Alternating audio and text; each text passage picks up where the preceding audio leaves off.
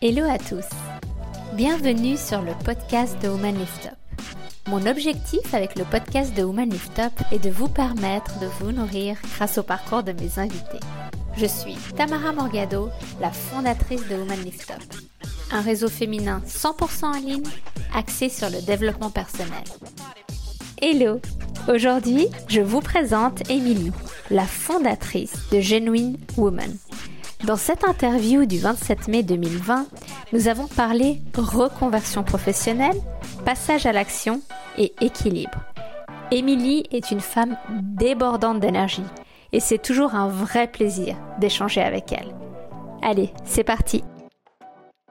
Je suis hyper contente de t'avoir avec nous, euh, Émilie. Avant de parler de Genuine, j'ai envie de parler de toi. Et j'ai envie d'en savoir un peu plus sur ce que tu faisais justement parce que c'est euh, un sujet qui, m'intéresse grandement. C'est ce que tu faisais avant euh, Genuine. En fait. ton, ton, parcours et qu'est-ce que tu faisais et qu'est-ce qui a fait que tu euh, es devenu euh, entrepreneur? Alors écoute, moi pour la petite histoire, j'ai jamais su au grand jamais euh, ce que je voulais faire de ma vie. Mais ça a vraiment été un désarroi récurrent et je me souviens que petite, j'enviais euh, mes amis qui avaient comme ça des... Moi j'ai toujours envié les gens qui ont des vocations. Euh, ça me fascine les, les, les, enfants qui dès l'âge de savoir parler disent voilà moi je veux être vétérinaire et puis euh, ça, ça ça leur colle à la peau et ils deviennent vétérinaires. Je trouve ça merveilleux. Moi, j'ai jamais su et, euh, et j'en ai pris conscience à l'âge de 9 ans quand une institutrice primaire nous avait demandé de faire un dessin et de dessiner ce qu'on voulait être quand on serait grand. Et tous mes camarades, évidemment, ont dessiné les métiers un peu stéréotypés que tu as en tête quand tu as 9 ans, euh, euh, pilote, astronaute, infirmière, etc.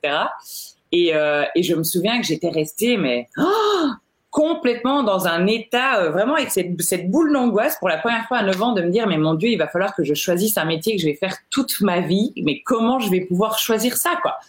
Et, euh, et en fait ce qui s'est passé c'est qu'au moment d'avoir la matu à 18 ans bah, il faut bien choisir des études. Donc j'ai choisi des études complètement à défaut. Étant donné que j'aimais les voyages et j'aimais les langues je me suis dit bah, je vais étudier le tourisme. Il y aura bien quelque chose dans ce secteur qui va me plaire et en fait, trois ans plus tard, bachelor en main, désarroi quand j'ai vu que tous les débouchés ne me, ne me correspondaient pas du tout. Je me voyais ni en hôtellerie, ni en agence de voyage, encore moins JO au Club Med. Enfin, je me suis dit, mon Dieu, je me suis complètement plantée. et, euh, et puis à l'époque, bah, j'avais 22 ans et donc je, je me suis dit, bah, commence par partir de chez papa et maman, prends ton indépendance financière, finalement, tu as la vie devant toi il y a bien un moment où quelque chose va t'interpeller et il sera toujours temps de rectifier le tir par la suite. Et en fait, la vie passe assez vite. Et donc, à l'époque, quand j'ai postulé un peu euh, tout azimut en me disant le but est de trouver un, revenu alimentaire, c'est pas très grave, j'ai atterri dans le secteur bancaire. Et, euh, et en fait, c'est à travers ce secteur bancaire que j'ai eu l'opportunité deux ans plus tard de rejoindre la succursale du groupe dans lequel j'avais commencé à Bruxelles et d'arriver à Genève euh, pour faire de la gestion de fortune. Et donc, je ne te cache pas que l'opportunité a été extraordinaire. Donc, j'arrive ici à 24 ans, le lac, les montagnes, waouh, euh, là, je me dis, c'est, merveilleux. Et de l'autre côté, la gestion de fortune, euh, et que je découvre avec ces fiduciaires, ces marchés boursiers, ces objectifs chiffrés, faire de l'argent avec de l'argent. Et là, je me dis, mon Dieu, déjà à Bruxelles, c'était pas mon dada la finance, mais j'étais dans une banque beaucoup plus département commercial où on faisait de l'import-export et des choses comme ça. Là, je me dis, ça va être compliqué.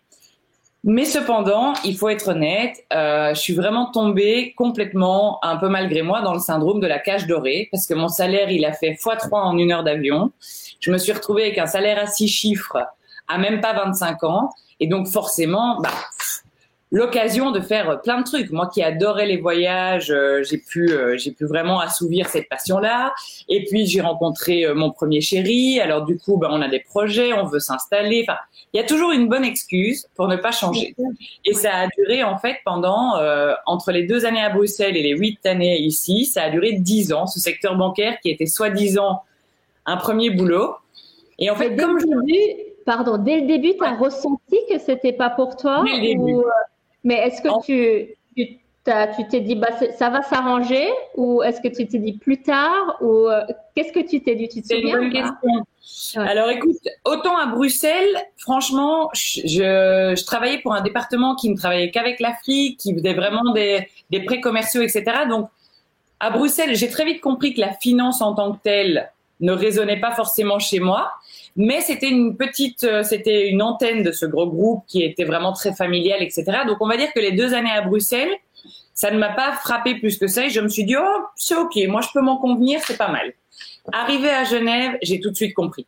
Quand j'ai vu le changement de décor, quand j'ai ressenti le changement d'énergie, où on était vraiment dans cette gestion de fortune pure et dure et où finalement, bah, euh, le développement euh, économique de nos, clients a importé moins. C'était vraiment des propositions d'investissement, des portefeuilles, des actions en bourse, des choses comme ça. Et là, ah, pas du tout moi.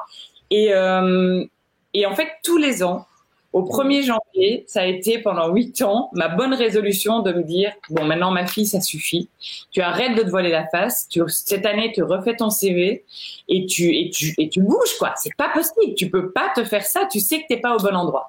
Et en fait c'est là où je te dis qu'on a toujours une bonne excuse, c'est qu'en fait à chaque fois il y avait le projet de l'année, non mais bon c'est vrai que cette année on rêve d'aller en Australie donc on pourrait attendre l'année prochaine pour bouger. Euh, non, mais c'est vrai qu'on voudrait une nouvelle voiture. Et puis en fait, tu as toujours quelque chose. Et donc, qu'est-ce qui s'est passé? C'est que j'étais quand même fondamentalement frustrée, on va pas se mentir, euh, et je ne me réalisais pas du tout. Donc j'ai commencé à développer sur le côté des projets. Euh, alors j'aurais jamais qualifié ça d'entrepreneuriat à l'époque, mais finalement c'était déjà des premières brides, euh, des premières bulles d'entrepreneuriat. Et ça a commencé par un blog dans lequel je partageais mes trouvailles en tant que Belge arrivée à Genève. Et donc, à travers les quatre années où j'ai fait ce blog, j'ai rencontré beaucoup de créatrices, d'artisanes. Euh, je cherchais vraiment des bons plans, des petites adresses pas connues, etc. Et euh, déjà là, je me suis rendu compte à quel point bah, il y avait beaucoup plus de choses qu'on ne croyait en Suisse romande, de un, et que toutes ces personnes avaient beaucoup de mal à se faire connaître, à vivre pleinement de leur activité, etc. Et puis ensuite, le temps euh, passant, mon ex-compagnon étant sommelier, son rêve c'était d'ouvrir un bar à vin. Et puis quand on n'a pas son propre rêve, on a l'art de s'engouffrer dans ceux des autres. Et donc, euh, moi, quand il est venu avec cette idée, je me suis dit, mais génial, allons-y, mon amour, ça va être super. On s'est endetté sur trois générations parce qu'un bar à vin à Genève, inutile de te dire que ça a été une histoire de galère totale. Et, euh, et en fait, euh, bah, le bar à vin a été vraiment une première expérience où on a dû se confronter aux acteurs du marché et, et, en fait, personne nous a suivis. Donc, on a vraiment dû mentir pour arriver à avoir des prêts à la consommation. Euh, à l'époque, c'était en 2012, donc forcément post-crise 2008-2009. Donc, les établissements bancaires étaient hyper frileux de, de soutenir des projets, etc. Et en fait, la deuxième expérience qui me confirme que c'est super dur de devenir indépendant qu'il y a très peu d'acteurs en place pour aider les gens qui sont porteurs de projets. Et, euh, et je me rends compte que c'est vraiment pas évident. Et en fait, euh, ce bar à vin. Et, là, pardon, là, quand tu fais tes expériences, euh, tes side euh, mhm. projets euh, pendant que tu travailles, est-ce que tu ressens euh, la différence dans l'énergie? Parce que tu continues à travailler, donc tu vas à ton boulot. Quand tu vas à ton boulot et quand tu vas à ton autre boulot, si tu veux, quand tu fais quelque chose où tu entreprends, tu sens la différence, l'alignement en fait. Euh, Complètement. Et, euh, et même l'énergie que ça te prend. C'est-à-dire que il faut il faut dire ce qui est. Hein. Je trouve que la, la, la, qualité de vie dans le secteur bancaire est plutôt assez plaisante. T'as deux heures de temps de midi. Euh, T'as quand même une autonomie. Moi, j'avais vraiment un responsable qui regardait pas forcément ce qu'on faisait, donc j'avais des horaires assez cool. Et malgré ça, ça me fatiguait ces, ces, ces 8 heures par jour derrière mon bureau. Il y avait quelque chose vraiment de l'ordre de, tu sens que tu rames à contre-courant, quoi. Et, euh, et, et, or que quand je me mettais derrière mon blog, ou alors après, en fait, une fois qu'on a eu le bar à vin, ce bar à vin était fermé le dimanche. Et donc, avec une amie, on a décidé d'y organiser des vide dressing clés en main, où on vendait, en fait, des vêtements seconde main que les gens nous apportaient, machin.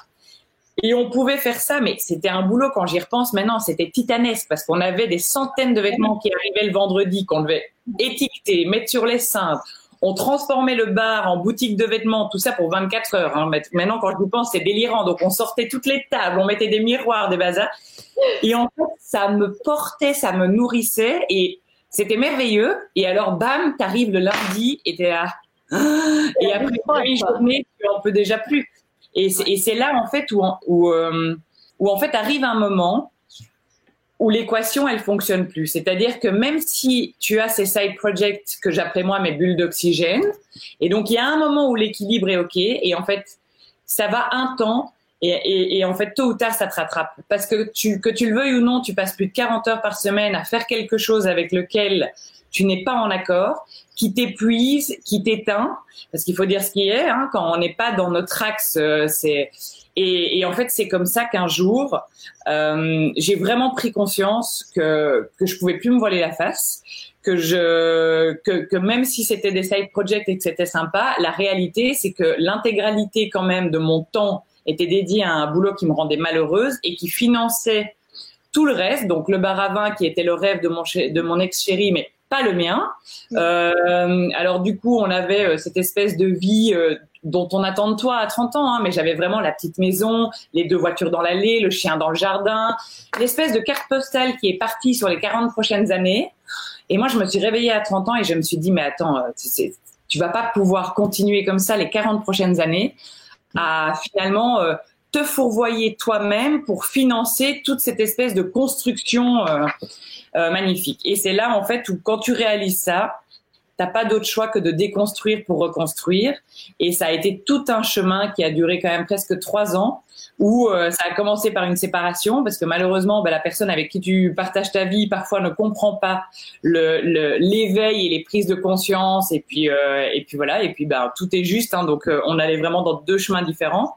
Et en fait, c'est une fois que je me suis sortie de toute cette construction que là, je me suis dit, bah maintenant, t'as plus d'excuses, parce que ce salaire à six chiffres, tu toute seule, t'as pas encore d'enfant, t'as pas d'obligation, t'as pas de charge. Donc ma fille, si tu ne te tires pas maintenant, là, là t'as plus d'excuses. Tu te tireras jamais et tu te réveilleras à 45 ans et tu auras que tes yeux pour pleurer et tu te seras, euh, tu te seras oublié quoi.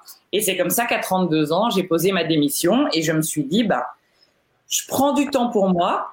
Je vais réfléchir à ce que j'ai envie de faire parce que à l'époque, même si j'avais eu toutes ces prises de conscience, l'idée de Genuine n'avait pas germé tout de suite.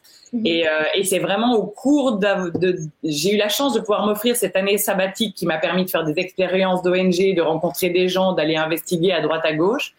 Et, et c'est là que c'est là que j'ai découvert en fait un organisme comme ça en Belgique qui aide les porteurs de projets et les indépendants, au sein duquel j'ai fait un stage et je me suis dit quand je me suis dit en fait c'est ça, je vais rentrer en Suisse et je vais créer ce que j'aurais voulu trouver à l'époque que j'ai pas trouvé. Quand on a voulu lancer le bar, on n'a vraiment pas trouvé de soutien et, euh, et, et, je, je, vais, je vais créer quelque chose comme ça. Quoi. Et donc, toutes les idées sont venues et en janvier 2017, euh, Genuine Woman naissait. D'accord, donc c'était en 2017. Et comment ça s'est passé donc? Tu t'es dit, je vais créer ça, tu rentres à Genève. Et comment se passent les trois premiers mois du passage à l'action vu que tu fonces? Alors, c'est une bonne question parce que c'est ce que je dis souvent aux filles d'ailleurs. Euh, moi, je suis pas une euh, alors déjà, j'ai pas de patience comme tu l'as bien compris, mais en plus, je, je suis pas quelqu'un d'analytique. Je vais pas commencer à faire un prévisionnel, un business plan, un machin, 46 000 plans. En fait, j'ai tout de suite besoin d'aller sur le terrain. Donc, ce que j'ai fait, c'est que quand l'idée vraiment, j'ai mis toutes mes idées ensemble en me disant, OK, finalement, sur le chemin entrepreneurial, tu as besoin de quoi? Tu as besoin de te créer un réseau, mais tu as aussi besoin d'apprendre parce que forcément, tu peux pas tout savoir. Tu peux pas être juriste, fiscaliste, etc. Donc, il y a besoin de réunir, il y a besoin de soutenir, il y a besoin de visibilité, parce que tu as besoin de faire connaître ton projet. Bon. Une fois que j'ai mis un peu tout ça ensemble, j'ai commencé vraiment à aller frapper à toutes les portes. J'ai été voir les espaces de coworking, j'ai été voir les autres agents un petit peu du de l'écosystème entrepreneurial, Réginal qui organisait les Fuck Up Night, Alexis Mokli qui à l'époque organisait les Startup Weekend, pour me présenter et dire écoutez, voilà, moi j'ai ce projet-là, euh, j'ai besoin de partenaires. Euh, qu'est-ce que vous en pensez? Est-ce qu'on peut organiser un événement ensemble? Est-ce qu'on peut en discuter, etc. Euh, j'ai été voir les coworking en disant écoutez, moi je vais commencer ça, j'ai pas d'espace physique, donc j'aimerais bien pouvoir avoir des lieux pour des workshops. Est-ce qu'on peut mettre en place un partenariat, etc. Et en fait, au gré des rencontres, bah, finalement, on a toujours peur d'aller frapper aux portes, mais les gens, ils vous accueillent beaucoup mieux qu'on ne croit. Euh, j'ai eu plein de belles surprises. Et ce qui était très chouette, c'est qu'en plus, à travers ces premières rencontres, les gens te recommandent d'autres personnes. ah mais attends ton projet c'est super, tu devrais aller en parler à X parce qu'elle fait ci ou à Y parce qu'il fait ça. Et en fait au fur et à mesure tu crées ton premier cercle. Et moi c'est ça qui s'est passé, c'est que j'ai d'abord grâce à toutes ces rencontres etc. J'ai rencontré on va dire peut-être mes dix premières genuines, dix, dix nanas qui vraiment m'ont dit attends c'est génial, euh, ça manque à Genève, moi je te suis, je suis in, on y va. Et puis, ce que j'ai fait ensuite, c'est que j'ai pris ma page, euh, j'ai pris mon Facebook et j'ai listé toutes les nanas que j'avais dans mes contacts, porteuses de projets, que ça soit, euh, mais n'importe quoi, blogueuse, euh, créatrice de bijoux, euh, nana illustratrice, toutes les nanas que je connaissais qui faisaient quelque chose, je les ai listées et j'ai fait un email en présentant en fait mon idée. Et ça, c'était en novembre. J'ai lancé fin janvier et j'ai dit écoutez, voilà les filles, euh, j'ai ça en tête un, nouveau réseau euh, euh, dynamique, authentique, nanana, Si ça vous intéresse, dites-le moi, je vous tiens au courant de l'avancée du projet. Et puis ça, ça m'a permis le deuxième cercle où j'ai quand même eu une trentaine de nanas qui m'ont répondu ah bah écoute euh, moi ça m'intéresse tiens-moi au courant etc et donc si tu veux quand j'ai quand j'ai fait la soirée de lancement j'ai fait cette soirée je, je sortais pas de nulle part j'avais déjà on va dire une quarantaine de nanas en tout cas intéressées de près ou de loin et puis du coup qui elles ont partagé. Et c'est ça qui a été la force, c'est que celles que j'avais déjà convaincues, le jour où j'ai lancé l'événement Facebook pour la soirée de lancement, elles ont partagé sur leur page, avis à toutes mes copines entrepreneurs, il y a un truc pour nous, il faut y aller, il faut y aller. Et en fait, c'est parti comme ça. Et c'est vrai que c'est ce que je dis toujours parce que quand on garde une idée pour soi, je sais qu'il y a beaucoup de personnes qui ont peur de dévoiler leurs idées, de peur qu'on les copie, qu'on les, euh, qu'on leur pique l'idée, etc. Mais en fait, il n'y a qu'une énergie derrière une idée. Même si on vous la pique, entre guillemets, ça ne sera jamais le même projet que vous, de un. Et de deux, c'est en en parlant que ça va commencer à exister. Et ça, c'est vraiment important. Ça, c'est vraiment fondamental. Tu as totalement raison. C'est super de le dire ici parce que c'est euh, important comme message. De... Et surtout qu'une idée, c'est la manière dont, dont, dont on passe, enfin, quand le passage à l'action fait que l'idée, c'est ton, bébé, quoi, en fait, et qui est différent. Mais exactement. et, d'ailleurs, certaines personnes sur le marché euh, euh, qui, qui, ont un peu, euh, voilà, qui, parlent peut-être un peu plus franchement, mais moi, j'entends même que parfois les idées, en fait, en soi, n'ont pas réellement de valeur. C'est la façon dont tu vas l'exécuter et c'est le passage à l'exécution qui va faire la différence. Il n'y a pas de protection, il n'y a pas de pays, il n'y a pas de protection intellectuelle. C'est une idée justement parce que voilà, Exactement. Et tu sais que c'est fou, hein, parce que les chiffres ont l'air de dire que, euh, grosso modo, dans, dans une vie, tout être humain, tôt ou tard, va avoir un jour une idée. Tiens, il pourrait faire ça, tiens, il y a ça qui manque. Et, euh, et il n'y aurait que 15% des gens qui passent à l'action. Donc t'imagines vraiment, euh... c'est vraiment ça qui me, qui me passionne, quoi. C'est ce moment où tu, tu, tu passes, il faut passer à l'action, surtout les femmes aussi. Il y a beaucoup de, il y a beaucoup de facteurs qu'il faut qu'on dise bon bah allez là j'ai pas le temps là je fais d'abord les enfants là je m'occupe de ça là je pense à ci euh, et puis, euh, puis c'est pas si génial que ça et, euh, et le syndrome de l'imposteur est quand même assez présent. Syndrome de l'imposteur euh, terrible, manque de légitimité. Euh, presque peur du succès aussi parfois, comme s'il fallait pas déranger. Là, tu vois, il faut rester un petit peu dans, dans la culpabilité à sa place. Ouais, ouais, non, non, ça c'est sûr. Totalement. Et justement, avec toutes les femmes euh, entrepreneurs que tu, euh, bah, que tu rencontres et qui font partie de, de Genuine, qu'est-ce que, est-ce qu'il y a un, une entrepreneur euh, type, type. Ça veut dire, ouais, non, mais ça veut dire, est-ce qu'il y a eu un déclic comme toi à un moment donné? Ou c'est des personnes qui, sont, qui se sont lancées tout de suite euh, ou mm. parce que étaient, euh, il y avait aussi le plafond de verre qui faisait qu'elles n'arrivaient pas à, à, dépasser une certaine limite dans un dans un métier de salarié. Enfin, qu'est-ce qui, euh, est-ce que tu arrives comme ça, euh, vu que ça fait quoi trois, oui, ans, non euh, écoute, oui, ça fait trois ans et demi bientôt, et, et c'est vrai que alors. Je pense aussi que, et tu me diras, toi qui as une communauté aussi, je pense qu'il y a quelque chose de l'ordre de l'énergie dans l'univers qui fait que tu attires probablement des personnes qui, qui vibrent sur la même fréquence. Mais c'est vrai que ce qui est très drôle, c'est que aujourd'hui, si je devais vraiment décrire, on va dire un petit peu l'avatar de la genuine, la genuine type, c'est exactement ça. C'est une femme qui a eu généralement un premier parcours dans le monde du travail euh, traditionnel, on va dire ça, conventionnel, elles sortent beaucoup des grands groupes, que ça soit Procter Gamble, Nestlé, euh, peu importe. C'est vraiment, on voit qu'on a toutes quand même, on est encore la génération où on, a, on nous a un petit peu formaté à euh, faire des bonnes études, trouve un bon boulot, euh, fais quelque chose de sécurisé. Et donc tu pars là-dessus, et puis tu as un moment, une prise de conscience. En moyenne, c'est souvent après une dizaine d'années, 10-15 ans d'un travail euh, euh, plus ordinaire. Et, et, et, alors, ça peut être suite à un burn-out, ça peut être suite à un accouchement. Moi, j'ai beaucoup de genuines qui deviennent indépendantes après être maman. Comme si la maternité aussi était un déclencheur de se dire, attends, moi, je fais quelque chose qui a pas sens pour moi, je suis pas alignée. Euh, j'ai pas envie de donner cet exemple-là à mon enfant. Euh, j'ai envie de, de lancer quelque chose qui fait sens et de, et de me réaliser. Il y a la disponibilité. Euh, et donc voilà. Pardon? Il y a la disponibilité, la liberté qui fait que quand tu as un enfant, tu es, es, plus libre et plus disponible quand tu es indépendante, je pense aussi beaucoup. Oui, c'est vrai. Alors, euh, c'est, c'est, c'est, ça peut être traître, hein, parce que euh, c'est très joli d'imaginer que l'indépendant, il est, euh, euh, il est hyper libre et hyper flex, etc. C'est beaucoup de boulot, mais par contre, euh, ce qui est vrai, c'est que tu es flexible. C'est toi qui décides de ton temps.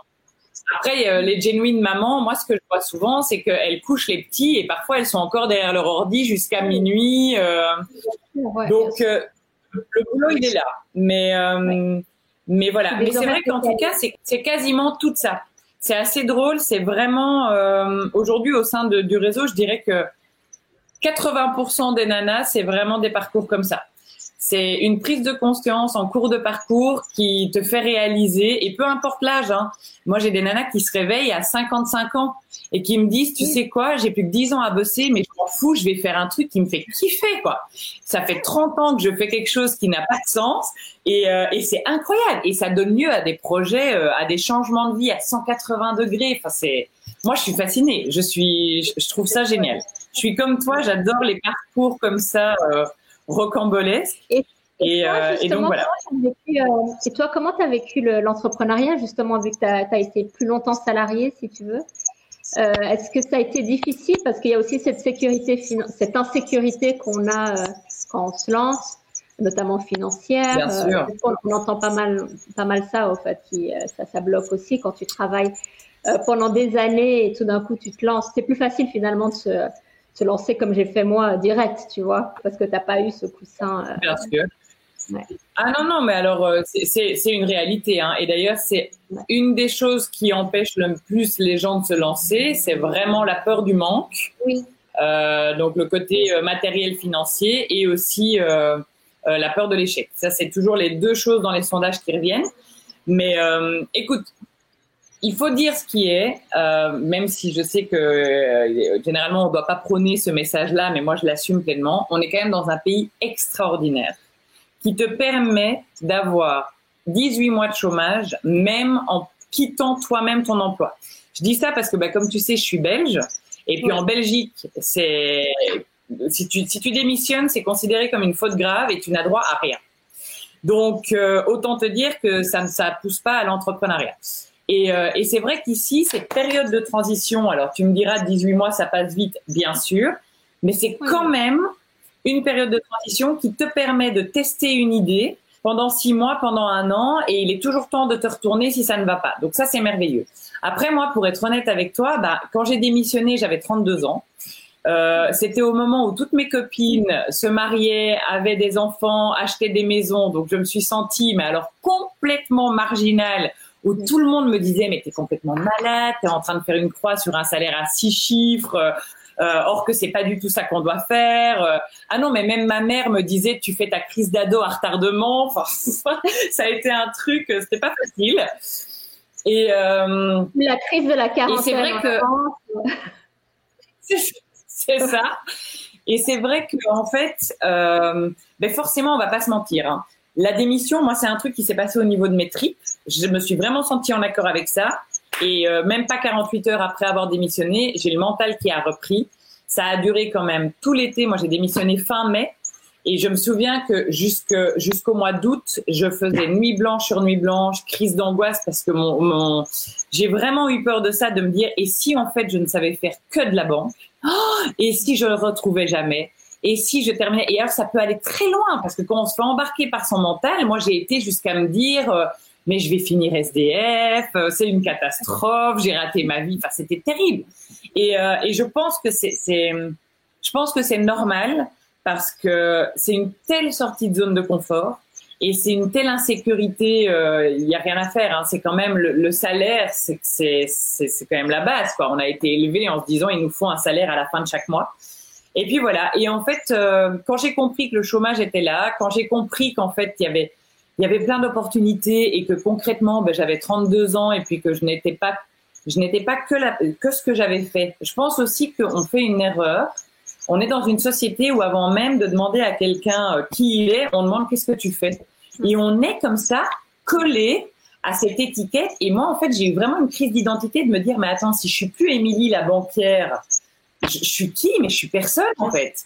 Et il m'a fallu reconstruire euh, l'idée de me dire que j'avais beaucoup d'autres compétences, que j'avais d'autres euh, facultés et que j'étais capable euh, de construire ma vie autrement qu'à travers une banque, quoi. Mais ça a été un chemin, hein. ça a vraiment, ça, ça, ça a été long et c'est ce que je dis souvent aussi, c'est que je trouve qu'aujourd'hui l'entrepreneuriat il est très romancé. Euh, J'imagine qu'on a à peu près le même LinkedIn toi et moi et donc euh, on a l'impression que tu vois, c'est un peu cette grande tendance du moment et on quitte tout, l'entrepreneuriat, c'est sauter, s'enfiler, machin, on y va, machin. Et, euh, je, trouve qu'on parle assez euh, rarement de l'entre-deux parce que c'est bien joli de sauter, mais enfin, il y a quand même un espace-temps qui, qui, existe entre le fait d'avoir quitté ton ancienne vie et de pouvoir avoir une boîte qui tourne, etc. Et et je sais que j'ai souvent des femmes qui viennent à mes séances d'info et qui me disent oui, vous savez, euh, moi j'ai quand même encore un job à temps partiel et elles sont presque un peu comme honteuses de ça. Euh, et moi je dis toujours mais attendez c'est ok hein. Euh, on n'est pas là pour. Euh, il est inutile de se forcer, euh, de se mettre dans une situation d'inconfort sous prétexte que ah bah c'est ça qu'il faut faire, faut tout quitter, etc. Pas du tout. Et d'ailleurs, pour être honnête avec toi, la, majorité, facilement 75% des genuines, c'est vraiment des nanas qui ont commencé leur activité en side project. Donc, elles avaient leur carrière, alors elles étaient soit à 100%, à 80%, ça dépend. Et euh, au fur et à mesure que leur projet a démarré, elles ont réduit leur temps de travail jusqu'à un moment sentir que, tiens, là, il se passe un truc, je saisis la chance, je me sens à l'aise et donc je démissionne. Mais c'est, c'est, franchement, il faut, il faut vraiment pas se sentir honteux de faire les choses petit à petit.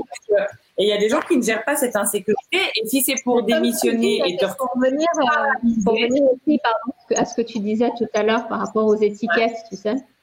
Et moi, c'est vraiment quelque mhm. chose qui, euh, qui m'a énormément marqué euh, et qui m'a vraiment conduit presque à, créer euh, Woman Lift Up, c'est ce, ce, problème d'étiquette. On te demande, on te demande ce que tu fais, mais on te demande jamais ce que tu penses aussi? Ça veut dire qu'on va mettre, euh, pour quelqu'un qui ne travaille pas, par exemple, une femme au foyer qui a, des, qui a par choix décidé de prendre quelques années, mais qui avait auparavant euh, fait énormément de choses, on va euh, lui dire, euh, bon, qu'est-ce que tu fais? Bah, Je m'occupe de mes enfants. On tourne mm-hmm. le dos et on va parler à la personne d'à côté euh, et ça fait ah oui tu fais ça blabla. Comme si l'autre personne ne pensait plus rien en fait. N'avait euh, parce qu'elle avait une étiquette qui était et c'est pareil pour les métiers. Donc quand tu démissionnes bah, tout d'un coup tu perds ton identité en fait. Tu étais banquière vraiment. quoi, et tout d'un coup tu es, euh, chômeuse quoi. je dirais en porteuse de projet enfin c'est un peu brouillon quoi. Alors qu'avant tu étais vraiment dans une dans la bonne case quoi donc c'est vrai que ça c'est ça, exactement. De passer de là. Et, euh, et, les gens t'assimilent à ça et, euh, et, et c'est fou même ton cercle un peu de connaissances, enfin tu vois. Et d'un coup, moi moi j'ai eu même peur à un moment tellement mon mental s'est emballé de me dire mon Dieu mais est-ce que mes amis finalement vont encore m'apprécier quoi si je ne suis plus cette personne tu sais et, euh, et en fait aujourd'hui je me dis mais mon Dieu enfin voilà mais mais comme quoi tu pars tellement dans une insécurité et puis on est tellement formaté comme ça. Et c'est vrai, dès notre plus jeune âge, en fait, la question avant même qu'on travaille, c'est du coup, bah, c'est pas, c'est pas qu'est-ce que tu fais, mais qu'est-ce que tu voudras faire plus tard? C'est fou, ce truc te colle à la peau depuis le début et comme ça, tu es rangé dans les ah oui, plutôt moi, scientifique. Comme toi, hein. Moi, j'étais comme toi, je savais pas du tout ce que je voulais faire. Moi, j'étais comme toi, exactement comme toi. Je savais pas du tout ce que je voulais faire. c'est le truc hyper. Euh, qu'est-ce que tu veux faire euh, Qu'est-ce que tu veux faire Mais c'est ça. Et, et surtout, moi, ce qui me énorme. Et puis dans le système scolaire, c'est qu'on t'apprend pas du tout à choisir quelque chose que tu aimes en fait. C'est qu'on te formate pour une certaine direction. On regarde pas tes valeurs, tes besoins, ce que tu aimes, dans quoi tu es bon, etc. Tu dois rentrer dans les cases et c'est pour ça qu'après on choisit des métiers qui, euh, qui sont dans, dans ces cases. Et, et, le, et toi, à 30 ans, tu as, as, eu le déclic, mais la plupart du temps, c'est effectivement à la, la middle age, donc c'est vraiment à, la quarantaine où il y a ce. Euh, et les enjeux sont souvent euh, plus compliqués. donc, les enjeux sont plus compliqués, ou alors le, le process aussi. Euh, moi, je pense que j'ai, il faut quand même admettre que j'ai eu la chance dans mon parcours d'être très à l'écoute de moi-même et donc de partir avant que ça devienne une souffrance. Parce que même si j'étais pas épanouie dans la banque, en étant honnête, c'est pas non plus que j'allais tous les matins en pleurant, etc. Tu vois, je suis pas passée par cette case burn-out. Euh, je suis pas passée par cette case dégoût total. D'ailleurs, je suis encore en très bon contact avec mes anciens collègues, euh, avec qui de temps en temps on va boire un verre. Mais je pense que c'est parce que je suis partie à temps. Et aussi, bah, comme tu dis, bah voilà, on est formaté, on est dans ce chemin, c'est pas facile, c'est des prises de conscience qui sont pas évidentes. Et en fait, malheureusement, il y a un moment où ça te rattrape et ce burn-out, que moi je vois quand même très souvent au sein de Genuine, hein, il y a ce, les prises de conscience sont souvent déclenchées parce qu'à un moment, ton corps t'a mis vraiment au, face au mur en disant non non mais ma cocotte je crois que t'as pas compris quoi. T'es pas du tout au bon endroit et je vais te mettre KO pour que tu le comprennes. Et, euh, c'est pas évident. non non quand ça devient physique c'est vrai que c'est euh, et, euh, et, toi justement après ces trois années d'entrepreneuriat comment est-ce que tu arrives à maintenant tu trouves un équilibre ça veut dire de ta vie pro perso tu gères mieux ton temps Est-ce que tu, tu vois la différence avec le temps? Ça veut dire qu'au début, il y a un peu le. Tu donnes, tu donnes, tu donnes, tu donnes, tu vas à 300 à l'heure. Est-ce que là, tu arrives un peu plus à, à gérer? Tu sens qu'il y a un équilibre qui que tu as appris en Alors, à gérer? Avec le. Oui. Avec Et pareil, hein, c'est un, un, long chemin et je rassure toujours les nanas qui se lancent. Il faut être indulgent vis-à-vis de soi-même, même si je sais qu'on est extrêmement exigeante. Euh, parce que c'est clair que c'est cette work-life balance, comme on l'appelle, c'est vraiment, pour moi, c'est le plus difficile. Parce que soudainement, tu te retrouves, en tout cas moi, là, les deux premières années, j'ai fait énormément de sacrifices, mais parce que d'un coup, tu te retrouves à faire quelque chose que tu aimes, qui te porte, qui te nourrit. Donc, tu, tu comptes plus. Il n'y a plus de notion d'horaire, il n'y a plus de notion de temps. Et en fait, euh, il m'a fallu, moi, quand même presque 18 mois pour réaliser que j'étais en train de complètement disparaître derrière Genuine. Il y avait plus de Genuine en fait. C'est, euh, je, je, me levais, euh, euh, c'était Genuine, mes week-ends étaient Genuine, c'était des rendez-vous, des événements, des trucs, des machins. Et puis j'ai beaucoup moins vu mes amis, j'ai beaucoup moins vu. Euh, euh, je rentrais moins souvent en Belgique, tu sais, je suis belge et puis du coup voilà. Alors il faut être indulgent aussi. Hein. Les, les premiers mois quand tu lances ta boîte, c'est sûr que c'est beaucoup d'énergie.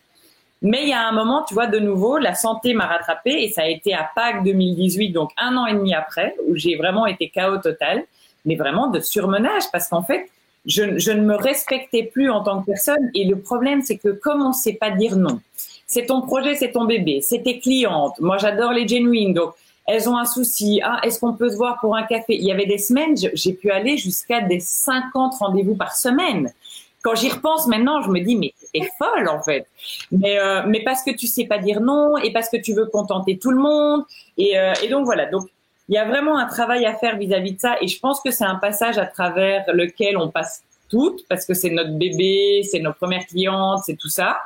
Et après tu commences à remettre quand même euh, des limites. Et moi, ça a vraiment commencé euh, à partir de avril 2018, et puis ça s'est confirmé en 2019 où j'ai commencé à dire ok, maintenant le week-end c'est le week-end, ça suffit, tant pis. Euh, la semaine, c'est pas plus de X euh, rendez-vous. Alors c'est difficile, hein. Puis au début, tu pars dans ces belles résolutions, tu t'y tiens pas, mais euh, petit à petit. Et, l'intention, et, en fait, la grande est importante. Voilà, l'intention est là, exactement. Puis quand on prend conscience, au moins, c'est déjà ça. Et puis la grande chance aussi, c'est que le projet allant bien et, et, et, qui a permis de se développer, c'est que j'ai pu aussi m'entourer d'une équipe. Et là, forcément, quand tu n'es plus toute seule, c'est quand même merveilleux. Et donc, j'ai des ambassadrices qui gèrent dans chaque ville. Et maintenant, depuis début là 2020, j'ai carrément engagé une, euh, une personne à 60% qui est, si tu veux, un peu comme mon bras droit et qui m'aide beaucoup parce que donc là, bah, comme tu sais, euh, je vais bientôt être maman. Et donc, il était fondamental. Par contre, là, je me suis dit, maintenant, maintenant, c'est plus que toi. Tu n'as pas le choix. Euh, j'ai vraiment voulu mettre ce temps parce que je me connais et je sais que si je fais pas attention, j'ai cette tendance à être un peu un. Je, suis une machine de guerre et je, je, je, bosse beaucoup et je me suis dit, ça par contre, j'ai pas envie de passer à côté. J'ai envie de profiter et de mon congé maternité et de mon accouchement, etc. Et je me suis dit, même si je, diminue mon salaire, je m'en fiche pour qu'il passe en partie à celui de Rosalia, mais ça, je veux m'offrir le luxe de pouvoir prendre quelques mois, euh, parce que moi, je connais des genuines comme ça. Hein. J'ai une, j'ai une amie euh, qui est organisatrice d'événements, qui est wedding planner, et euh, 15 jours à peine après son accouchement, elle était euh, repartie, bébé sous le bras, à aller voir les futurs mariés, à allaiter entre deux, deux restaurants, deux rendez-vous. Mm. Et ça, je me suis dit, mon Dieu, quoi. Oh, non, même si j'aime mon boulot, c'est. Alors peut-être que si ça se prouve, euh, je vais te dire fin septembre, mon Dieu, Tamara, euh, ah, je m'ennuie, euh, ça me manque trop, et puis je retourne bosser. Mais je veux que ça soit un choix de moi. Je n'ai pas envie, tu vois. Donc voilà. Mais c'est sûr que c'est c'est très difficile. C'est très difficile et c'est un sujet qui revient beaucoup. Et, d'ailleurs, euh, je, me pose beaucoup de questions sur comment allier euh, maternité maintenant et entrepreneuriat. Il y a énormément de genuine mamans. J'ai toujours eu beaucoup d'admiration parce que c'est quand même vraiment euh, une sacrée logistique. Mais ça se fait, ça se fait. Et en fait, elles m'expliquent qu'elles sont hyper organisées, qu'elles arrivent à optimiser la moindre demi-heure, etc. Et en fait, je pense que tu y arrives. Quoi. Gagne en efficacité, je pense. Tu gagnes en efficacité. C'est ça. Ouais, j'ai pas vu le temps passer, euh, Émilie. Est-ce que tu veux, euh, est-ce que tu veux quand même nous, présenter ce que euh, Genuine Parce que j'ai. Alors écoute, bah, en cinq minutes, je pense, je pense qu'il y, y, y a, certaines personnes de ta communauté qui connaissent un petit peu le projet, mais c'est vrai que si je si je veux faire le pitch. très rapidement. Donc, en gros, Genuine Women a pour objectif d'aider et soutenir les femmes à réaliser leurs projets entrepreneurial et développer leur activité. Il y a trois missions principales qui sont réunir, soutenir et offrir de la visibilité. Ça se traduit par une euh, vingtaine d'événements par mois euh, qui sont aussi bien des événements de réseautage que des événements de formation avec des workshops, avec des, des masterminds, brainstorming, design thinking, etc. Euh, L'idée, c'est la co-construction, c'est qu'en fait, peu importe votre secteur d'activité, on va toutes dans la même direction et que ensemble, on sera plus forte et on y arrivera plus facilement en co-construisant, en créant des partenariats, des collaborations. Et c'est vrai qu'aujourd'hui, on est maintenant 840 à travers neuf villes de Suisse romande. Donc euh, c'est super motivant et si tout va bien, on arrive, euh, on arrive en France à partir de septembre. On va ouvrir Annecy et on aimerait bien continuer un ah. petit peu euh, du côté de Lyon, etc. Et et puis on a aussi des projets. On a on a pendant le confinement, comme on a tout basculé en ligne, on a eu quelques uriquoises. Donc, euh, je pense qu'à mon avis, la Suisse alémanique va bientôt arriver. Et, puis moi, j'aimerais beaucoup euh, ouvrir mon pays de cœur en 2021, la Belgique. Donc voilà, ça grandit bien, c'est chouette, les nanas sont super dynamiques. Et euh, ce que je tiens à dire en tout cas, c'est que il faut pas avoir une société déjà existante. Euh, L'essentiel, c'est d'avoir une idée voilà, pour, pour devenir une genuine, il faut au moins être porteuse de projet, peu importe que le projet existe déjà ou pas, mais au moins avoir l'envie de développer. Et le, l'objectif, c'est que être au sein d'un réseau comme ça, ça va vous stimuler, ça va vous tirer vers l'avant, et, euh, et je pense que ça va accélérer le développement de votre projet. Donc euh, voilà. Super, bravo en tout cas, Émilie. C'est vraiment génial tout ce que tu fais. J'ai une dernière question. Merci. est-ce Avec plaisir. Est-ce que tu peux me dire un de tes, un de tes nombreux rêves? Pense à un rêve. Un de mes nombreux rêves Alors écoute, c'est une bonne question parce qu'en fait, pour être honnête avec toi, euh, c'est euh, moi, j'ai, en, grâce à Genuine, j'en vis quand même un quoi. C'est que quand, quand l'idée m'est venue, moi, mon rêve, c'est de pouvoir inspirer un maximum de femmes autour du monde à se lancer. Moi, ce qui me chagrine énormément, c'est cette histoire de manque de légitimité et je connais trop de nanas qui sont brillantes et qui abordent des projets sous prétexte de c'est pas pour moi, je suis pas capable, etc. Et, euh, et donc, je, quelque part, je réalise ce rêve à travers Genuine, et c'est pour ça que j'ai cette ambition de partir euh, au-delà des frontières. Je te cache pas que je rêve un jour de te parler de Genuine New York, de Genuine euh, euh Madrid, etc.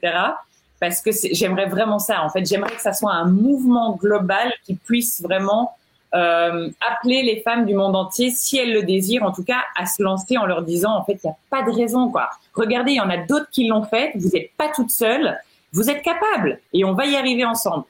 Donc voilà, ça c'est un peu le rêve. Super rêve, super message. Merci beaucoup, Émilie, c'est génial.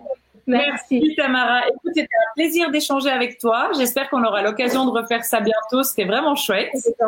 Et puis, euh, moi, je suis, euh, je suis ravie d'être membre de ta communauté. Et donc, je pense qu'on se reverra euh, à l'un de tes événements. Membre de la tienne. je t'embrasse. Bye. Salut. Bonne journée.